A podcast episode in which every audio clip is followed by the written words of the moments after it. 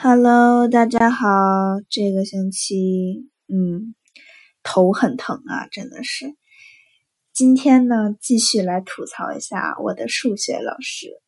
这个数学老师啊，我真的觉得他讲课不对。他首先，他真的不应该讲课。他讲课的时候，我感觉在吞噬我的智商。我这个星期碰到一道，其实很简单，但是是反向思维的一道数学题。我死活就是没想明白到底是怎么回事儿，但其实巨简单。我之后就没有办法了嘛，所以就去找学校的辅导老师。结果辅导老师一说，嗯，瞬间我就会了。而且真的，辅导老师讲的比自己教授讲的还好。真的，这老师简直太要命了。我真的每天觉得自己的数学头脑。已经被他啃食干净了，现在整个人都是傻傻的。而且呢，这次我们之后有一个考试会是在课堂上考，他之前的所有考试都是在网上考的嘛，相对来说要容易简单一些。但这次在课堂上考就不知道会出现什么样的问题了。哎呦，真的有点痛苦。我还有两个星期，这门课就结束了，终于要结束了。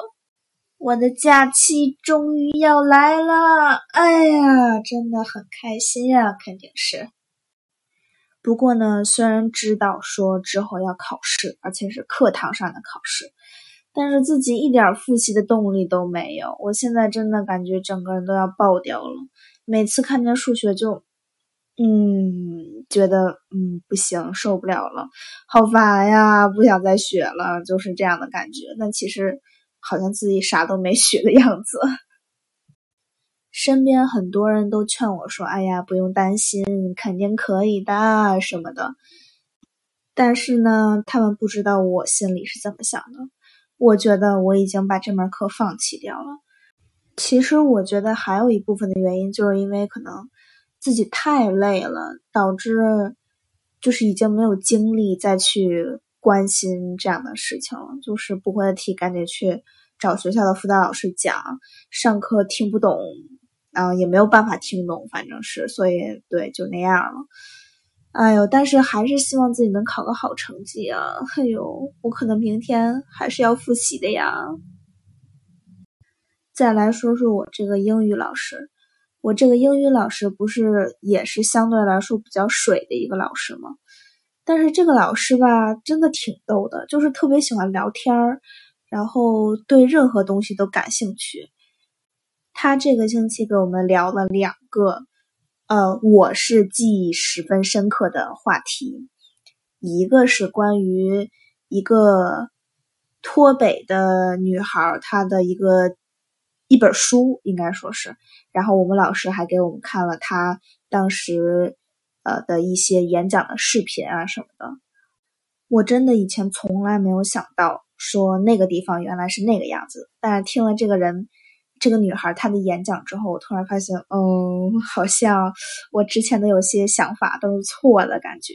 尤其是她是一个亲身经历的一个体验者，我们都属于一圈旁观者，所以再怎么感觉自己知道挺多，也不如她亲身经历的多嘛。他真的，他讲的那个简直就是这个社会非常阴暗的一面，就是我感觉他能把所有不好的东西都遭受了，感觉，所以对这件事儿我也挺震撼的。之前好像听就是看到新闻过，但是自己没有怎么注意，毕竟对不是很喜欢这种类似于时事类的这种新闻，所以就没有在意。但是这次看了之后，突然对这个人有点感兴趣了。而且这个人现在好像还挺成功的，又是写书，又是出书，然后又是就把他的那些回忆写成书，然后出版。而且好像他还是让别人给他代笔的，就是他只是提供想法而已。对，但是我看了他最近以来的照片，我觉得他的眼睛里面还是缺少东西，就是果然可能童年没有那么幸福的人。我觉得我们还是能看出来他到底缺少了一个什么样的东西。反正我看了一下他的那个眼神，我觉得他的眼神没有光彩。我反正我是觉得说他的那个眼神里面有一点点就是绝望的那种意味在里面。毕竟曾经经历过那么多苦难，现在终于相对来说比较幸福的生活了。但是之前经历的那些东西，也终究在他的身上留下了一些痕迹。这也是一个我觉得挺让我震撼的一件事儿。还有一个新闻是，对我这老师真的特别喜欢关注时事新闻的。他就说他特别想去看一个电影，然后那个电影呢讲述的是一个俄罗斯女间谍在美国干的一些事儿，他就觉得这个特别好玩，然后他就跟我们说，他觉得这件事儿是根据真人来翻拍的，然后他就把那个真人的名字也给我们查了一下，之后呢，他说他当时在搜索的时候，他发现那个没有这个呃真人的这个呃。简介就是百度百科，类似于那样的东西。他就打电话去问，说到底怎么回事那边的人给他回复是：呃，人们不相信他是一个间谍，所以呢，这个档案就不成立。但是我这个老师他是相信的呀，他真的相信，就是曾经有那么一个人，呃，应该不是曾经，反正应该是最近的事儿，就是有那么一个人，然后干出来这些事儿。然后他的事儿被翻拍成了电影，对我们老师说：“哎呀，要不要去看呀？什么的，特别好玩。”不过呢，我真的觉得这个老师上课就是聊天式的上课，感觉很奇怪。因为我们班同学是相对来说很沉默的那种，老师问问题也不怎么回答，实际上，所以老师经常一个人就在那唱独角戏。他经常跟我们说，说他上一个班的同学都特别喜欢聊天。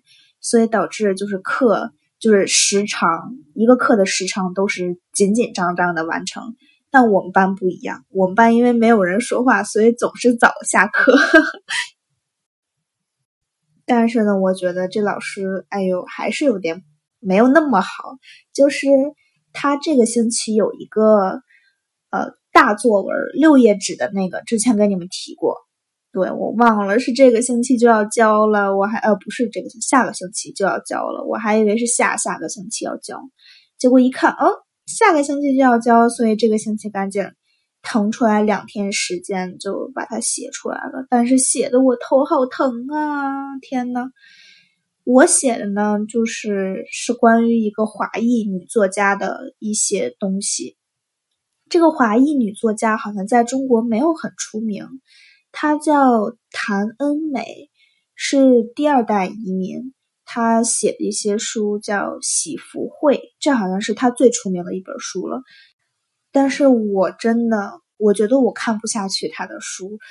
可能我一开始看她的东西的时候，我就是带着偏见的吧，因为我觉得一个呃美国人，他不应该以一个中国人的视角来写中国的事情。当然，对，他是流着呃中国人的血液，拥有着中国人的皮肤，对长相什么的。但是他整个人的思维方式，还有他的一些别的东西，都是西化的呀。他从小就是在美国出生的，然后又从从美国长大的。虽然他可能受他爸妈的很多影响，但是我还是觉得他不足以站在呃一个中国人的角度来讲中国人的事儿。而且主要是他还得过很多很多奖，比如说，嗯，他那本《喜福会》就真的是好像是在什么《纽约时报》的一个什么什么排行榜上待了一年都没掉下去。但是我就觉得说那本书，我不知道是不是因为那本书太有年代感了，对于我来说，反正我是不喜欢的，而且我觉得嗯有点问题，在我看来，而且竟然说他是。什么第一位华裔女作家，什么什么之类的这样的名字往他身上扔，我觉得，哎呀，总是还有点问题。尤其是因为他是一个华裔嘛，所以他写的一些中国的东西可能会被呃别的人当做真理一样去相信，但是他可能又没有对中国有那么了解，所以他可能写出来的一些事情也不是真事儿。嗯，这就是让我很纠结的一个点，然后我也在我的论文里面提到了这个点，真的很让人纠结，是不是？就是这么一篇让我十分纠结的作文，让我现在头真的疼炸了。我从昨天，因为我昨天写了一天，今天写了好几个小时吧，也得，真的是好头疼，好头疼的。他的资料又没有说很多很多，所以嗯，好难哟。不过还好写完了。好啦，那现在聊一聊别的事情。我不是呃前段时间刚把房子买了吗？所以现在就是需要去买家居的时间了。正好我是要准备八月份搬进去的嘛，所以嗯，床反正肯定是要买的，对不对？所以呢，我就决定说先去 Costco 办一个卡，然后去他的那个网站上直接买床。感觉这样就非常棒了，然后人家又送到家，然后又帮忙安装，我觉得简直完美，是不是？除了运的时间比较长之外，剩下的我觉得我都觉得自己可以接受啊。所以呢，我在一个月之前刚下了订单，这个星期第一套床终于送到了。哦，这边买床我觉得还挺好玩的，这边是分单独买床，还有整个几件套。我的其中一个是五件套，还有一个是四件套。它这个套装类的这个东西啊，就是首先是一个床，然后之后是两个床头柜，然后还有放衣服的柜子，还有一个镜子。这是那个五件套，所以我觉得还 OK 了，而且我觉得买的还蛮值的，因为好像是纯实木的耶，毕竟敲起来的那个手感不太一样。来的时候呢，是两个大汉，可以这么讲吧？反正就是两个男的，就是一块把东西搬进来，然后把外包装什么都会拆掉，因为他们要收回的那种，就是不要给呃我家留下任何的垃圾，差不多是这样的东西，呃这样的一个情况，所以他们两个人就。慢慢的把所有东西都抬上来，尤其是我们家就是房间都在二层，所以没办法，他就必须要再抬上来才可以。其中有一个人吧，他就问我说：“啊，你是哪个国家的呀？什么什么的？”然后我就跟他讲说我是中国的。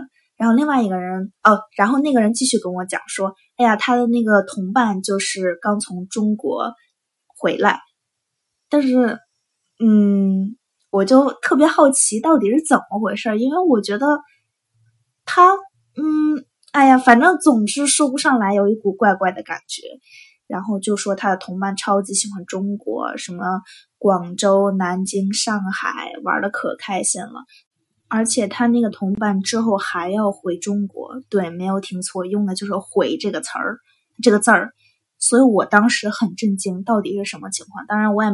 不可能去问人家私人情况了，就是，嗯，可能单纯一点的话，就是人家特别喜欢中国。当然，那个人也跟我说说，嗯，中国人特别友善，然后女孩都很漂亮。哎呀，反正这句话一出来之后，我有一点不知道该怎么说比较好，因为其实会让我感觉有点奇怪，尤其是。呃，有一些新闻啊，会说一些事情，这么一结合，就是总会让自己感觉怪怪的。好了，不说对这些奇奇怪怪的事情了，反正就是人家帮我把床、柜子、镜子都安好之后，在这儿呢，我就突然产生了一个问题，就是我需要给小费吗？我觉得，因为小费文化其实是一个很美国的现象。但是我又觉得说，他明明挣的就是这份钱，所以我还需要给小费吗？所以真的是非常非常的纠结。所以我就去问了一个人，那个人他是属于很死板的一个人。当然，人家实在是他人真的太好了，好到就是，哎呀，反正就是太好了，我举不出来例子。那个例子简直的，我的天呐，我现在想起来都头疼。所以，对，就不在这儿说了。但是他就说说啊，还是要给的，嗯，我又开始纠结了。反正最后还是给了，嗯，说实话我有点郁闷，因为我真的觉得不应该给，但是他又说一定要给，但是我觉得他又不对，所以嗯，好纠结。不过给了就给了吧，对，毕竟我们家房子没有那么凉快，也算是，而且还是搬到二楼，是不是？所以嗯，好吧。接下来呢，就来聊一聊最近网上比较热度比较大的一些新闻，就是那个性骚扰的那种事情。其实我在这个专辑的前几期里面讲过这个事情，因为当时我是很震惊的，我没想到会出现那么一个事儿，呃，最后的结果是这个样子的，所以我就会拿出来讲一讲嘛。然后我在这儿也继续讲一讲这件事情。就是当时一个新入公司的女生在路过厂房的时候，被旁边几个小伙子吹了口哨，她觉得她被性骚扰了，所以呢，她就去到人力资源部说了这件事情。当人力资源部发现查了这段录像，发现这件事儿真的发生了的时候。所有当时吹口哨的小伙子全被辞掉了。我其实现在也对这件事情还是感觉很怎么说啊，可以算得上是震惊吧，因为还是觉得说好像跟我想象中的处理方式不是很一样。哎呦，其实好像不是很清楚该怎么讲这件事儿，算是蹭个热度吧。我觉得我自己，但是怎么说呢，就是。确实，我觉得这样的方法解决是最痛快的一个，也是最能根除呃一个不良的一个事情的一个方式。又尤其是，其实我们在这边的新闻频道最近也在播，就是说女生的那什么防身术，而且我看那个女生手里好像拿了一支类似于笔状的一个东西，我不知道那个是不是。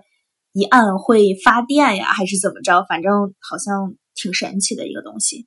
它那个标题就是说，如果一个女生遇到了比你呃厉害，不对，应该是体型大好几倍的男生的骚扰的时候，你要怎么办？反正就疯狂的暴踢，然后打，然后拿那个笔蹭蹭蹭蹭蹭的戳。我现在觉得我好像应该报个班去练习一下这些事情，感觉还是挺有用的。毕竟。这边停车场还是挺大的，尤其是，嗯，在你停车的时候，可能呃开车门的时候是你防备相对来说比较弱的时候，所以应该去学一下这件事情。不过呢，话说回来，我爸前几天问我说：“你现在有了房子之后，你会买枪吗？”这个问题突然一下问到我了耶，我觉得我可能还是不会买，因为。应该是有一条规定，就是说，如果你呃的什么签证到期啊，还是对，反正差不多那类的东西，一旦到期的话，你好像就不允许在美国持有枪支。这样的话，你就算是非法持有枪支。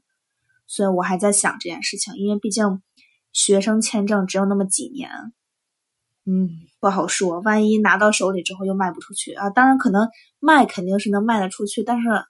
我觉得没有必要吧，我的天，我也不好说，因为之前其实我是很支持，说啊，有了一个自己的房子，一定要去买上几把枪，万一出什么事儿的话，至少可以自保。